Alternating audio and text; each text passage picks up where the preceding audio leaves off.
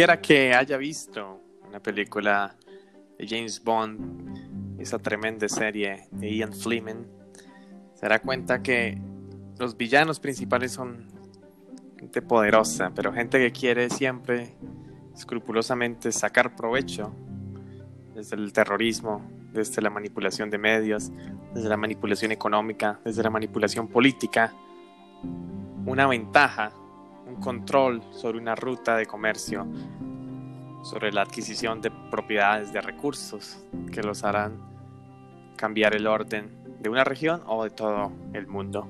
Sin embargo, hay un evento muy especial que ocurre en la película Skyfall del año 2012.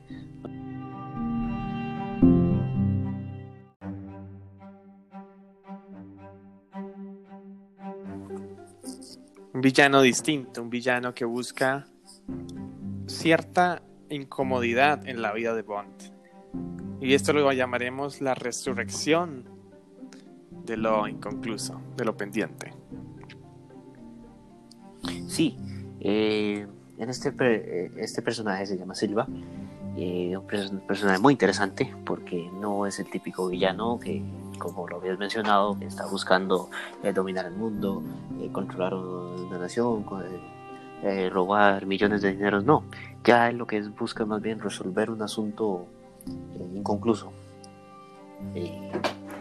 si hemos visto la película, Silva empezó como un agente posterior, pues antes que Bond, el cual en un momento él fue capturado en Hong Kong por distintas razones, el cual vamos a entrar más adelante en cuanto a su carácter, que al final de cuentas este, terminó siendo eh, traicionado por su, por su patria, el cual él ya sabía el protocolo de que seguir pero no, no terminó ahí, cuando todo el mundo creyó que terminó.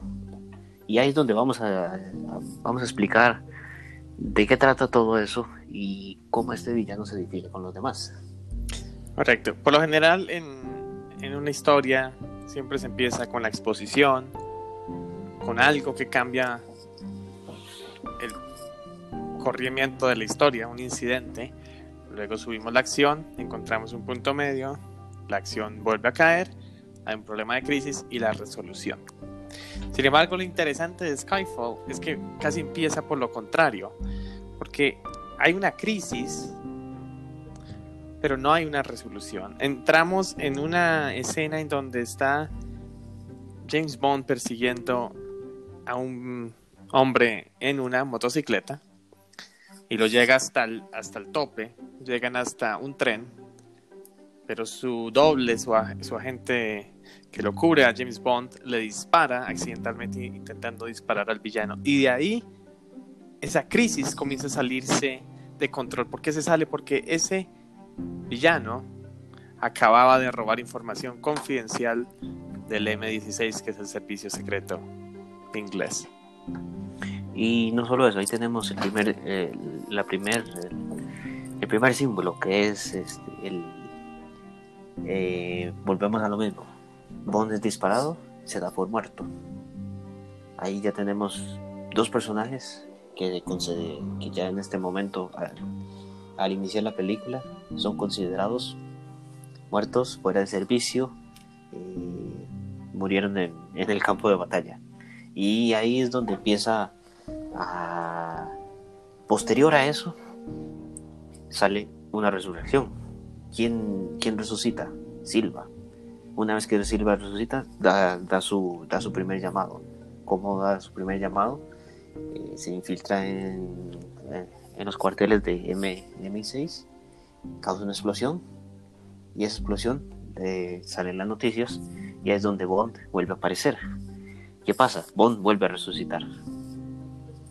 Correcto, resucita porque él está en una vida tranquila. Los agentes secretos por lo general mueren jóvenes o terminan totalmente siendo desterrados o en prisión. Este Bond encuentra la salida perfecta y su patología del licor, su patología de las mujeres, su patología de es su ego, lo hace alejarse de todo eso, pero cuando ve que tocan el corazón de Inglaterra y lo que él más ama, que es su país y la institución por la que él trabaja, se da cuenta de que lo necesitan. Entonces, esa crisis que empezó pareciera resuelta con la muerte de Bond, vuelve entonces a ver, ese es el incidente que nos transmite hacia lo que va a ser toda la película. Porque el, atentado a MI6 pareciera que fuera lo más grave de la película. Y lo es, es lo más grave a nivel de contexto, como país, como institución. Pero lo que pasa es que comienza a adentrarse en la mente de la política inglesa un enemigo que viene de adentro, un enemigo que los conoce, un enemigo que siempre está un paso adelante. Y ahí lo, vemos cuando vuelve, vuelve a incorporar y cuando este, vuelve al cuartel, no vuelve al cuartel de MI6, vuelve a un cuartel que está eh, incógnito, eh, es en subterráneo. Ahí es donde tenemos ese partido, que ahí es donde empezamos. Eh, tenemos un, como vos lo dijiste, tenemos un villano desconocido, tenemos un, un sistema de, inteligencia escondido, aterrado, a la deriva, y tenemos dos personajes que están empezando a desarrollarse dentro de la película. Eh, tanto el héroe como el Bond considerado el héroe y Silva considerado como el villano. Pero todavía no sabemos, eh, no sabemos quién es Silva de momento, sabemos que hay un personaje, pero ya ese personaje por sí solo empieza a hablar, se empieza a expresar y ya lo empezamos a conocer, hasta que al final cuando aparece, que es más o menos a mediados de la película, ahí es donde ya prácticamente ya lo conocemos. Lo único que lo nuevo que empezamos a ver es su personalidad. No sé si queremos entramos un poquito en su personalidad. Claro, primero que todo la película se llama Skyfall. Cuando Bond vuelve al búnker de M16, le preguntan Skyfall y él se va del lugar de interrogación. ¿Por qué? Porque toca una fibra en el corazón de él. Es el lugar donde se crió, lugar de su infancia y donde recuerda los momentos más difíciles, que es la muerte de sus padres. Entonces Skyfall es interesante porque es una vista al pasado y así como ese búnker donde estaba M16 lo usó Churchill en la Segunda Guerra Mundial, también es una vista en el pasado. Es como si la película nos dijera, refugies en el pasado, porque en el pasado nadie lo puede cambiar, ni siquiera tu enemigo más íntimo. Y cuando entra Silva, entra en una isla y entra también hablando del pasado, porque habla de mi abuela tenía una isla, era una isla pequeña, la podíamos recorrer en una hora. Y usa su pasado para mostrar lo que empatía la empatía sí con no solo con Bond sino con hasta el, el, que ve el filme ¿qué pensamos de eso? porque ahí vemos este la parte humana del, personaje y cómo él se introduce y, quiere transmitirle a Bond lo que él siente cuando empieza a hacer la explicación de las dos ratas bueno, que estaban atestados de ratas, utiliza una trampa para acumular varias ratas, las ratas entre sí se comen, entonces solo sobreviven dos y ellas cambiaron su naturaleza, ya no comen coco, ya ahora solo comen ratas. ¿Cuál, cuál, es, es lo que Silva le quiere transmitir a Bond? Que lo que M, que es el personaje que ahora vamos a hablar, que es el personaje intermedio, y el, el, el la, eh, la causa la, la, la, causa de, los dos personajes, de cómo los dos personajes murieron y por su propia cuenta eh, resurgieron y Emmett está por medio. Donde tenemos, eh, entonces tenemos el, el, el héroe, el villano y ese personaje del medio que es el que... Eh, el motivo. El motivo. Correcto. Interesante porque lo que hace Silva, que nos hace muy distintos, es que invita a Bond a unirse a él. Le dice, aquí no hay viejas diciendo órdenes, aquí no hay tecnología, aquí usted puede escoger sus propias misiones. Como intentando apelar a ese, a ese característica, a ese sistema de agencia. Porque es un agente, al final le gustan las misiones, desestabilizar compañías, hacer esto, hacer lo otro, pero Silva no lo hace para sacar provecho económico de una elección en Uganda o de completamente quebrar una farmacéutica, no, él lo hace por diversión, a diferencia de otros villanos que sí lo hacen como propuesta final, él lo hace como diversión. Comprobar algo. Correcto. Y poco a poco le comienza, es muy genuino. Yo creo que por eso es un personaje tan carismático, porque es muy genuino, porque le dice su nombre, le dice que estuvo estacionado en Hong Kong, le, le dice su relación con Em, le dice lo que él sintió, le dice sus motivos, porque Bond le pregunta, ¿estás seguro que es esto entre nosotros? Él dice, sí, es entre nosotros, pero también entre Em. Entonces, es un personaje muy transparente, que un villano por lo general es escurridizo y uno no lo llega a conocer, pero Silva desde el principio lo muestra, muestra quién es. Creo que es algo muy importante. Sí, al final, bueno, él termina siendo capturado. Eh, ya primera, una vez eh, estando en la celda, eh, tenemos la primera reunión de los tres personajes. El, la, el personaje de Bond, el personaje de el personaje de Silva. Y ahí es donde Silva muestra su parte más sentimental, ya que se expresa con él, este, le dice, hay tanto tiempo y todavía no, no, has cambiado el orgullo, M se aferra a su, a su profesionalismo, a su, no, no cambia su, su postura, y Bond está de oyente, analizando y ahí es donde al final el personaje Silva muestra, donde ahí vemos un, como un clímax, porque ahí es donde vemos qué pasó en Hong Kong. No, no lo, no, lo explican con detalle, pero ya lo interpretamos, de que él tuvo que tomar la dura decisión de cometer suicidio, no sirvió, y eso lo impulsó a él, o eso le dio a él esa, esa luz, esa guía, de que todavía él no se, todavía no se ha acabado, él todavía tiene cuentas por saldar con la, con la gente que lo abandonó. Sí, pero creo que más allá de de saldar una cuenta con M es destruir el legado de M. Porque una cosa es tener un, un, problema personal con alguien que uno odia con toda su alma, pero otro es ir más allá y destruir todo lo que esa persona ama y representa. por ejemplo, una película que, que, me gusta a mí es eh, Gladiador. Comodoro, que no es escogido como César, mata a Marcos Aurelius. Pero no solo matar a Marcos Aurelius lo hace feliz. El, Marcos Aurelius amaba a Roma. Entonces lo que hace Comodoro es crear unos juegos de gladiadores, vende todas las reservas de grano e intenta totalmente destruir a Roma, porque eso es lo que Marcos Aurelius quería más. ¿Qué pasa con el Joker en, en El Caballero de la Noche? Regresa para él, el, Joker dice, yo no quiero matarlo a usted, pero le mata a, a Rachel. Su, legado, sus seres queridos, su ciudad, y la, el alma de su ciudad. Exacto, la esperanza de la ciudad que era Harvey Dent. Entonces mata lo que más le duele. Creo que eso es algo todavía más maléfico, maléfico, maléfico. Maléfico. De lo que representa. Entonces creo que es lo que quiere Silva Primero destruir con una bomba a M16. Luego destruir, infiltrar el sistema, porque llega a meterse dentro de la red de M16. Comienza a destruir agente por agente en cada puesto que estén en el mundo. Entonces comienza, hasta hay una reunión del primer ministro. Llega a esa escala.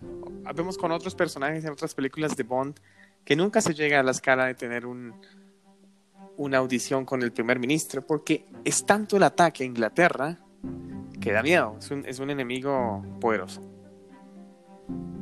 Sí, y ahí es donde vemos que el único que está en control es Silva. Y tanto el personaje del medio como, como Bond eh, se vuelven reactivos y no proactivos. Hasta el punto en el que Bond tuve, tiene que tomar la dura decisión de cambiar su metodología y escaparse. Pero ahora, ¿a dónde se escapa? a Skyfall, a su pasado, donde el amado de llaves le dice algunas de las mejores formas de matar son las formas antiguas. Entonces saca un cuchillo en vez de sacar una pistola. Y lo interesante es que se vuelve un juego de ratón y gato. En la guerrilla, por ejemplo, en los países que han sufrido de ese trágico personaje, por decirlo político, la guerrilla se sabe muy bien que nunca se va a tomar el poder de un gobierno. Pero el gobierno tampoco tiene la capacidad de destruir la, la guerrilla. Entonces se vuelve una guerra, conflicto armado muy intenso. Un gato y un ratón, que uno se persigue y el otro se resguarda y el otro contraataca y así. Y entonces nunca va a haber una solución. Aquí parece que fuera lo mismo. Silva siempre está un paso adelante, pero ahora Bond está un paso adelante. Entonces siempre hay ese, ese conflicto. Pero ya con eso, ahí es donde yo digo que en el momento en el que él decide escapar es donde él quiere romper ese círculo. Sí, lo quiere romper. Y hay, algo interesante con eso de romper. Si uno va a Casino Royale, que es la primera película con este nuevo Bond, se le ve que hay una crítica hacia Bond de que es un egocéntrico, que no tiene cuidado, de que es muy impulsivo y que esas cualidades hacen que sea un agente que no se pueda confiar. Sin embargo, en esta película se deposita, Inglaterra entera deposita toda su confianza en Bond, en un hombre borracho, en un hombre que no respeta la autoridad, en un hombre que no está apto física ni psicológicamente para pelear, pero sin embargo se le deposita toda la confianza en Bond. ¿Por qué será? Creo que eh, en estos casos donde ya se, el mismo sistema de inteligencia se dio cuenta de que Silva ya sabe, ya los conoce a todos, ya saben cómo actúan, ya saben qué van a hacer, ya tiene todo controlado. Eh, al mismo Q, eh, agente Q que eh, con todas sus capacidades, él mismo fue burlado. Si Silva si, este, si quiere conocerlo, lo, lo, lo humilló. Lo puso, lo, humilló. Entonces, ahí fue, eh, esto tal vez fue una cosa que Bond lo tomó por iniciativa propia. Eh, esto no está funcionando, esto va, a seguir así, vamos a perder, nos van a matar, vamos a cambiar las reglas del juego. Al cambiar las reglas del juego, más bien él... Eh, vamos a ver, él, todo, él pasó a ser a cada rato el, el depredador. Ahora él se convirtió en la presa. En el conejillo de indias, en el, la carnada, para poder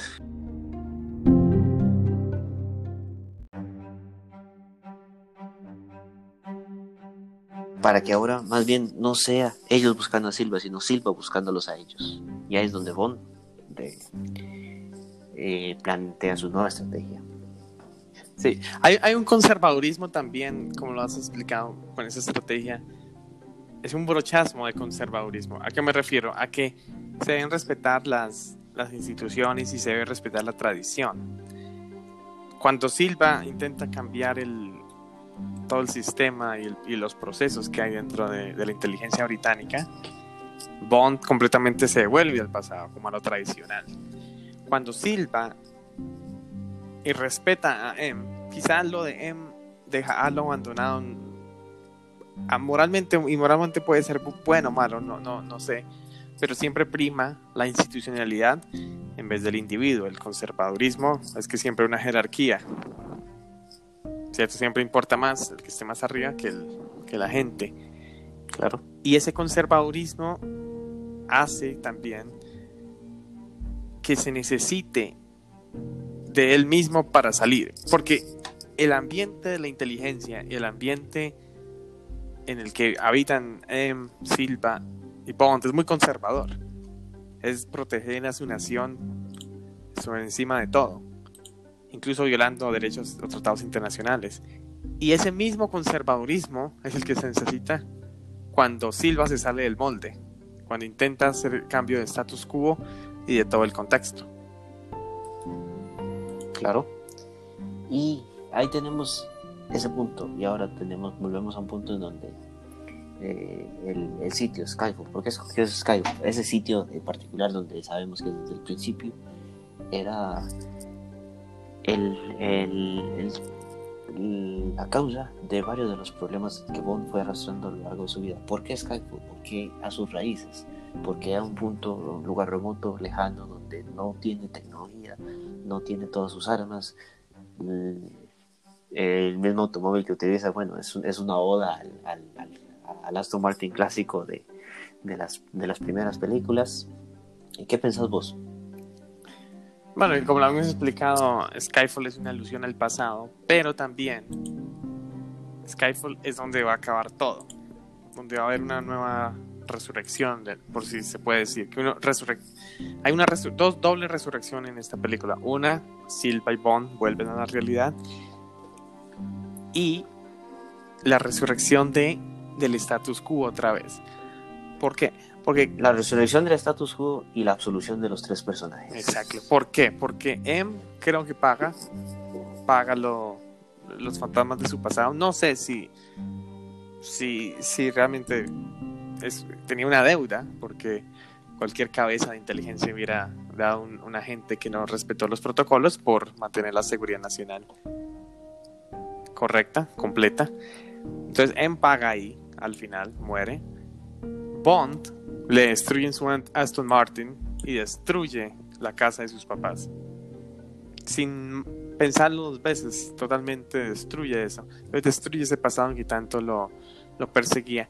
Y Silva, que tuvo todo el tiempo para matar a M, también se destruye a sí mismo. Se destruye a sí mismo porque él también quiere morir. Entonces, Skyfall, ir al, ir al pasado para destruir ese pasado y para volver, irónicamente, a seguir el mismo status quo. O sea, el conservador, salirse del conservadurismo para volver a matar el conservadurismo para volver a estar en el status quo. Creo que es un, es un círculo interesante círculo interesante, pero que al final termina, y como dices, después de la resolución viene la resurrección, porque ya tenemos a Bond, una gente que ha entendido, ha tocado suelo y volvió a resurgir. Tenemos otra persona que asumió el cargo de M, una persona a la cual nadie, nadie, todo el mundo creía que era el, parte del, del problema, pero terminó siendo y terminará siendo un aliado de Bond. Y tenemos un villano que, bueno, eh, termina siendo derrotado. Termina en su propio juego.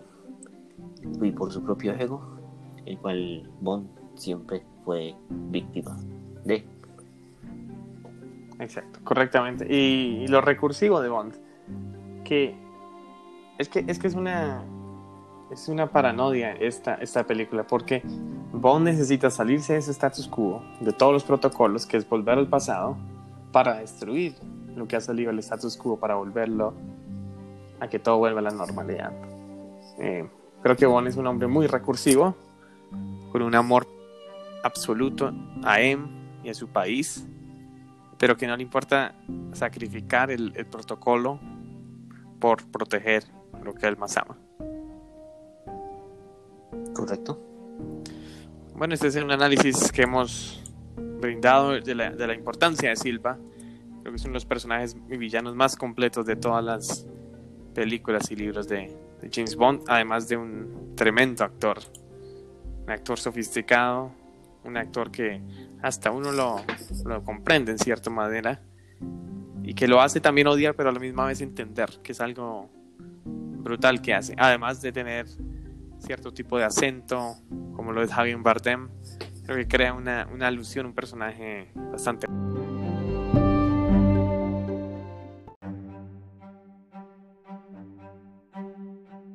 Análisis por la película de Skyfall, síganos para más análisis, vamos a hacer análisis de varias películas muy características, creo que la siguiente estaremos hablando del gladiador y nos despedimos.